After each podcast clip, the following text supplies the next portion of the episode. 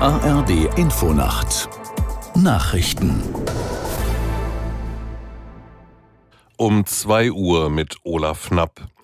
Israels Kriegskabinett will heute offenbar über einen Vorschlag Ägyptens zur Beendigung des Gaza-Krieges beraten. Nach israelischen Medienberichten bestätigten Beamte, dass Ägypten einen neuen Vorschlag für eine Feuerpause und die Freilassung weiterer israelischer Geiseln im Gazastreifen unterbreitet habe.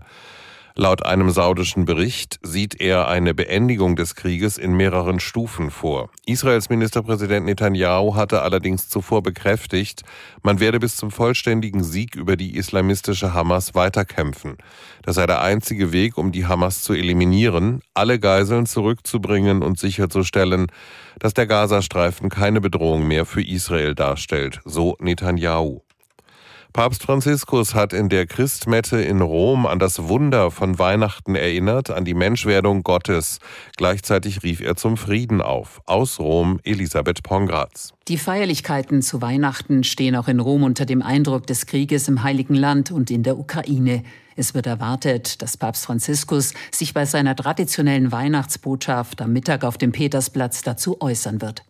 Anschließend spendet er wie üblich den Segen Urbi et Orbi. Während der Christmette im Petersdom hatte er an die Botschaft des Weihnachtsfestes erinnert Friede auf Erden den Menschen.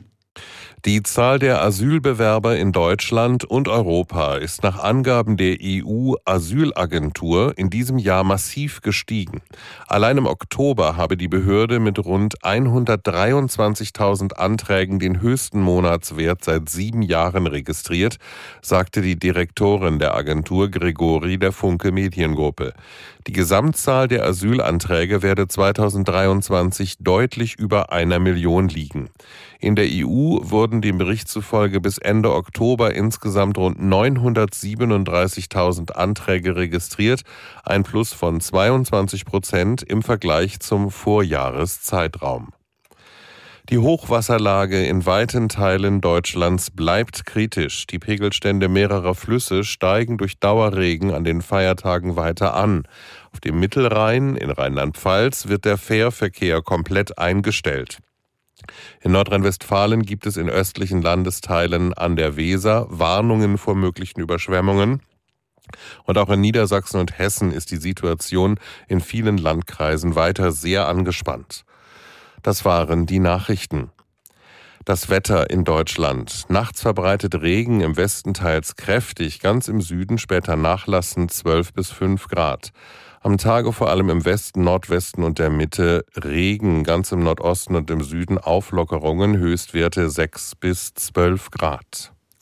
Es ist 2 Uhr 30.